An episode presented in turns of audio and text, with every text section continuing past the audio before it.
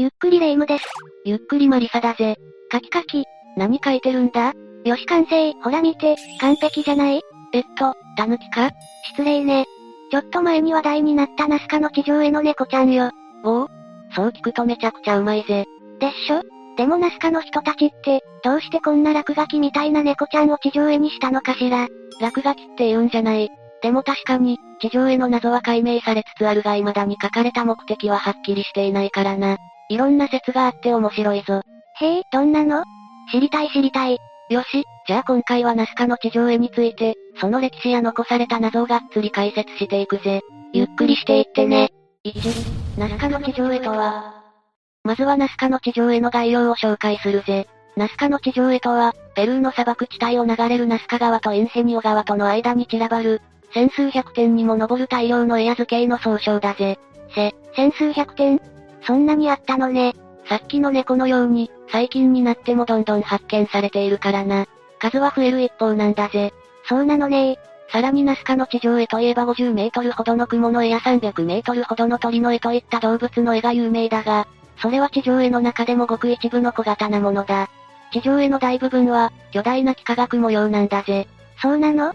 幾何学模様って丸とか三角とかの図形よね？そうだぜ。ナスカの地上絵の大部分は直線を含む幾何学模様だ。その大きさは途方もなく、中には 10km を超えるような正確な直線もある。さらに全ての地上絵の線の長さを足すと、1300km 以上にもなるんだぜ。すっご。ほぼ本州の長さじゃないの。想像以上だろそんなナスカの地上絵は世界遺産にも登録されているが、未だに多くの謎に包まれているんだぜ。でもそんなに大きいなら空からじゃないと見つけられそうにないわよね。その通りだぜ。地上絵が発見されたのは1939年。考古学者のポール・コソック博士が上空を飛行機で飛んでいる時に見つけたんだ。その後地上絵の研究を進めたのは博士の助手である数学者のマリア・ライヘさん。彼女はふるさとであるドイツに帰らずにペルーに永住してまで地上絵を研究したんだぜ。さらには地上絵の保護活動も行っていて、地上絵が発見から55年後の1994年になって、ようやく世界遺産に登録されたのは、彼女の功績が認められたからなんだぜ。55年もかけたということは、本当に人生をナスカの地上絵に捧げた研究者だったのね。こうしてライヘさんの活躍により世界的に知られるようになったナスカの地上絵だが、地表に書かれているという性質上、人や車が上を通るとひどく損傷してしまう。そこでペルー政府は地上絵がある区域への一般人の立ち入りを禁止し、現在では、日本の山形大学が2012年に開設した山形大学ナスカ研究所のみが、その区域に立ち入っての現地調査を正式に認められているんだぜ。日本の大学が唯一立ち入り調査できるのね。なんだか嬉しいわ。山形大学の研究チームはライヘさんの意思を継ぎ、今も地上絵の研究と保護に努めている。そして近年になっても新たな地上絵を次々と発見しているんだぜ。2、地上絵はいつ描かれたか。今でもそうやって研究が続いているなら地上絵はもう90年近く研究されてるのよね？その研究の成果を知りたいわ。じゃあこれまでの研究で判明した地上絵がいつ、どうやって描かれたのかを順番に解説するぜ。まず地上絵が描かれた年代は今からおよそ3000年前から1400年前頃。この地域に栄えた茶瓶文化やパラカス文化、そしてナスカ文化といった、アンデス文明時代の文化を生きた人々が描いたとされているぜ。すっごく長い時間をかけてたくさんの地上絵が描かれたのね。日本の縄文時代から奈良時代までをまたいでいるイメージだからな。いろんな人が携わったんだろう。それにしてもどうやって地上絵が描かれた時期が分かったのかしら？最大のヒントは、辺り一帯に埋まっていた古代ナスカ式の土器だったぜ。発掘された土器には猿やシャチ、猫のような様々な動物の絵が描かれていて、その絵柄が地上絵の絵柄とそっくりなんだぜ。ふふ、かわいい模様ね。確かにそっくりよ。この土器が作られた年代と同時期に地上絵が作られたと推定されたわけだな。さらには地上絵を描くために使われたと考えられる木の棒も発掘されていて、その中に残された炭素の崩壊の状態を調べる放射性炭素年代測定という方法でも、やはりナスカ文化時代の木だと判明したんだぜ。ふーん、とにかくいろんな方法で時代がわかるのね。さらに地上絵の近くには人が集まって暮らしていた痕跡も見つかっていて、地上絵を描いた労働者たちの野営地ではないかと考えられている。その痕跡からも新たな発見があるかもしれないな。3、地上絵の描き方。じゃあじゃあ、そんなに昔の人がどうやって大きな地上絵を描いたの？というか人の手で描いて何千年も残せるの？機械とかで深く掘らなきゃダメなんじゃない？疑問がポンポン出てくるな。でも大丈夫、地上絵の描き方はほとんど解明済みだぜ。ナスカの地上絵はペルーの砂漠化した盆地に書かれているが、この盆地にはその昔、長い年月をかけて周りの高地から侵食された土砂が降り積もっていた。このような土砂は粒が小さくて、黄色や白色に見える明るい色をしているんだぜ。ふむふむ。そしてこの明るい色の土砂の上に時々洪水によって大粒の石を含んだ土砂が流れ込むんだが、流れ込んだ土砂は大粒の石だけを残して風で飛ばされてしまう。すると残った大粒の石は日の光を直に浴びるようになり、徐々に酸化して暗い赤褐色になるぜ。つまり、細かくて明るい砂の層の上にゴツゴツした暗い石の層ができるのね。そういうこと。そして地上絵は、このような地層の重なりを利用して描かれている。地表に転がる石を幅1メートルから2メートル、深さ20から30センチほど取り除いて、下の明るい地表を露出させるんだ。20センチでいいなら機械もいらないわね。でもその浅さでよく何千年も消えてないわね。地上絵が消えない秘密にもこの土地の特徴が関係してるぞ。地上絵は年間の降水量がたったの 5mm しかない乾燥した盆地にある。だから雨風の影響を受けずに今でもしっかり残っているんだぜ。さらに古代ナスカ人たちは、この地域の中でも特に描きえにくい場所を選んでいた可能性も、山形大学の研究チームが指摘しているんだぜ。そんな場所どうやって見分けるの？地面の色でわかるようだな。暗い色の地面の方が線がくっきりして雨風の影響も受けにくいらしい。そんなことまで考えて書いてたのね。本当だとしたらかなり計画的だよな。それじゃあ線の出来方が分かったところで、お次は絵の描き方だ。一応聞くけど古代ナスカに飛行機はないわよね？飛行機どころか気球もないぜ。でも実は、小学生レベルの算数の知識があれば、特別な道具がなくても地上絵を描けることが、日本全国の小学校で行われた実験で証明されているんだぜ。え、日本でそんな実験してたの？ああ。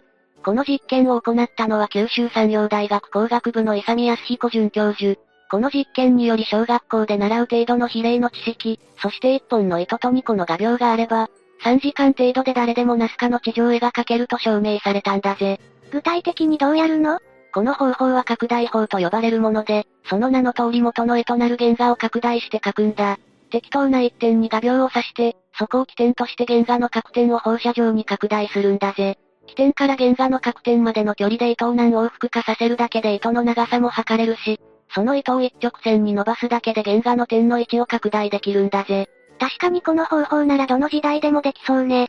地上絵が実際にこのような方法で描かれた証拠としてさっきも紹介した木の棒が見つかっているし、さらには縮小された地上絵も発見されている。このような証拠から拡大法はかなり有力な仮説とされているんだぜ。ちゃんと書き方がわかっていたのね。意外だわ。ちなみに50メートルもないような小型の地上絵なら拡大法を使わなくても書けるんだぜ。それが種まき応用法だ。実はナスカでは現代でも新たな地上絵が描かれているんだが、2008年に山形大学の坂井正人教授が現地調査をしたところ、畑に種をまく時の方法を応用して、目視と歩幅の感覚だけで地上絵を描いていたことが分かったんだぜ。まさに職人技ね。そう思うだろ？でもこの方法も日本の小学生たちが再現できているんだぜ。そうなのね。話で聞くと難しそうだけど意外とできるのかもしれないわね。よん。地上絵はなぜ描かれたか。次はいよいよナスカの地上絵最後にして最大の謎、地上絵が描かれた理由に迫るぜ。いよいよね。いろんな説があるが、まずは古くから提唱されているカレンダー説だ。これは最初に研究を進めたコソック博士やライヘさんも主張していた説で、彼女たちは地上絵の線が、数世紀にわたる夏至と当時の日没の位置を記録していると主張したぜ。太陽の位置を記録するのって、古代のカレンダーによく使われる方法よね。さらにライヘさんはこの線だけではなく、一見カレンダーとは関係のないような動植物の絵にも、何かしらの天文学的な意味があると考えたんだ。何かしらってどういうの？主に星座に関係する仮説だな。例えば雲の地上絵はオリオン座にぴったり重なるらしいぜ。ライヘさんによると、古代ナスカの人々は1年間の星座の位置や夏至と当時の太陽の位置を記録し、カレンダーを作ろうとしたとのことだ。本当にカレンダーだとしたらどうして苦労してまで巨大なカレンダーを作ったのかしら？地上絵のあるナスカ川とインヘニオ川の間では古代から農業が行われていたが、この辺りは雨季の半年間に川の水量が増し、反対に寒気には川が枯れてしまうという、とても不安定な環境だったんだぜ。でも極度に乾燥した地域に住む人々にとってはこの川の水だけが頼りだ。だからこそ繰り返しやってくる雨季と寒気を正確に予測する必要があったんだぜ。ちゃんと農業をするためにはカレンダーが必要不可欠だったのね。そういった理由もあって、カレンダー説は世界中で信じられたんだぜ。しかしこの仮説では天体の動きと関係のない大多数の線の存在を説明することができない。だから現在この説を単独で支持している学者は少ないんだぜ。星の動きと関係しているかもしれないけど他の理由もあるってことね。その他の理由として現在最も有力視されているのが雨乞い儀式説だ。地上絵は天候を知るためではなく雨乞いの儀式のために用いられたという説だな。どうして有力なの？証拠がたくさんあるんだぜ。まず幾何学模様の地上絵の中には石を積み上げた形跡があり、その下からは土器の破片やザリガニの抜け殻など、神様への捧げ物と見られるものが出土している。さらにはスポンディルス貝という貝の破片も出土しているんだが、この貝は当時のナスカでは貴重なもので、雨乞いの儀式にも使われていたんだぜ。そんな貝殻まで出てきたなら本当に儀式に使われてそうね。さらには儀式の時に地上への線を道として利用したという仮説もある。その証拠として、後に栄えたインカ帝国時代に作られた道が地上へと似たような作りだったり、地上へ内部の土壌の地磁気の変化から人間が踏みしめたような痕跡が確認されたりしているぜ。雨乞いが必要なのは今までの話からもよくわかるわ。雨が少ないもんね。ナスカは雨が少なく雨季と寒気があるだけでなく、気候そのものが過去5000年の間に大きく変わっていたとも推測されている。気候が変わるたびに人々は雨を求めて川沿いを移動し、行く先々で集落を作り、地上絵を描いたと考えられているんだぜ。だから日本の川の間に地上絵が集まってるのかもしれないわね。そして川は山から流れるだろ？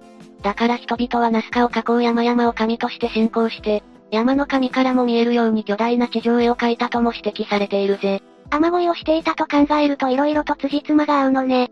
ナスカの文明が崩壊した原因も水不足による争いや干ばつによるものと考えられている。当時の人々がいかに水に困っていたかわかるよな。このように現在は雨乞い儀式説が広く支持されているが、他にもたくさんの仮説がある。例えば社会事業説。古代ナスカには中央集権的に食料を管理するシステムがなく、豊作時に余った食料は、各家庭でバラバラに保管されていた。その食料をなんとか一箇所に集めようとした時の政権は、労働者を集めて大規模な公共事業を行うことで、食料を集めるための口実を作ろうとした。というのがこの説だな。そのための公共事業が地上絵作りなのね。そういうことだな。公共事業説には他にも、気球を持つ王様が自分の楽しみのために地上絵を作らせたという少しファンタジーな説もあるが、熱気球が初めて作られたのは1783年だからやはり古代に気球があったとは考えられないんだぜ。そんなに後になってからなのね。他には地上絵の線は地下の水脈がある場所を示しているという地下水脈説や、鳥を描いた地上絵が多いことから鳥の神を信仰していたのではないかという説。就職のために地上絵の絵柄を当てるテストが行われていたという就職テスト説。さらに、地上絵は死者へのメッセージではないかという葬式説もあるぜ。死者へのメッセージ？ナスカの文化圏では死者は太陽に帰ると伝えられていた。だから太陽に向けて絵を描いたという考えだな。なるほどね。あ、そういえば宇宙人が関係してるって話も聞いたことあるわよ。そういう仮説もあるぜ。やはり地上絵の大きさを考えると古代の人には作れないとも思っちゃうよな。そこで一部の研究者は、地上絵は宇宙人が作った宇宙船の滑走路じゃないかという説や、古代の人々が宇宙人との交信を試みたんじゃないかという説を提唱しているぜ。やっぱりそういう考えもあるのね。宇宙人らしき絵の地上絵もあるからな。もしかしたらもしかするかもしれないぜ。私が描いた猫ちゃんも宇宙生物だったりして、その猫、本当に古代の地上絵なのか疑われてるんだぜ。え、何よそれ。最近見つかっている地上絵の絵柄はどれも可愛いものばかりだからな。本当に古代人が描いたのか？捏造じゃないか？と疑われているんだぜ。そ、そんなの調べればわかるじゃない。安心しろ。実際に調べた研究者によると猫の絵は2000年前に描かれたそうだ。それに世界遺産として管理されている地域でこっそり新しい地上絵を描くなんて難しいからな。近年の発見が全部嘘だとは思えないぜ。疑う視点も大事なのはわかるけどちょっと安心ね。それにしてもたくさんの仮説があったわね。どれが正解なのかしら？正解を探したくなる気持ちもわかるが、そもそも地上絵が描かれた時代2000年以上の幅があるんだから、一つの理由に絞る方が不自然だと私は思うぜ。なるほどそういう見方もあるのね。何はともあれ、これからの研究でもっと詳しくわかるといいな。5、地上への現在。こんな風に、未だになぜ作られたのかわからず世界中の関心を集めているナスカの地上絵だが、現在は周辺への立ち入りが厳しく制限されていて、一般の観光客は上空からしか見ることができない。しかしそのような制限がされているにもかかわらず、人間の生活による地上への破壊は今でも大きな問題になってるぜ。どんな風に破壊されちゃってるの？例えば車の侵入や道路の建設だな。例えば2018年には地上への上を約50メートル走行したトラックの運転手が逮捕され、9ヶ月の禁錮と5000ペソ、ペルーの平均月収のおよそ3.5倍の罰金を課せられた。重い罰則ね。さらに2014年には、ペルーで環境問題の国際会議が行われている最中に環境保護団体、グリーンピースが、地上への隣にメッセージを残す抗議活動を行い大きな問題になった。グリーンピースは正式に謝罪しているが、一度ついた痕跡は何百年先も残るかもしれないんだぜ。目立つ平原だから選ばれたのかしら、悲しいことね。現地の考古学者からは車や観光客による地上への損傷は日常茶飯事だという声も出ている。そして近年では動画撮影のために無断で立ち入る人も多いらしい。ペルーの文化省も日々監視しているが、人間による損傷をなくすのは難しいんだぜ。こんなことが続けば空からの観光もできなくなるかもしれないし、なんとか侵入ができなくなるような仕組みを作ってほしいわね。大変だとは思うが応援したいぜ。今回はナスカの地上絵について色々と解説してきたが、どうだった？ナスカの地上絵っていうと謎だらけなイメージがあったけど、意外にもわかってることも多かったのね。まあどれもあくまで推測だけどな。南米の古代文明には文字がなかったから、いくら証拠があっても真実だと言い切るのは難しいんだぜ。でもでも、だからこそ見つかってから今までずっとみんな興味津々なのよね。ちゃんとこれから先の何千年も残り続けてほしいわ。うんうん、その通りだぜ。それじゃあ今回の動画はここまでだ。みんなはどの説を信じる？ぜひコメントで教えてね。動画が面白かった人はチャンネル登録をして今後の投稿も楽しみにしてくれ。ついでに高評価ボタンも押してくれると励みになるわ。それでは、ご視聴ありがとうございました。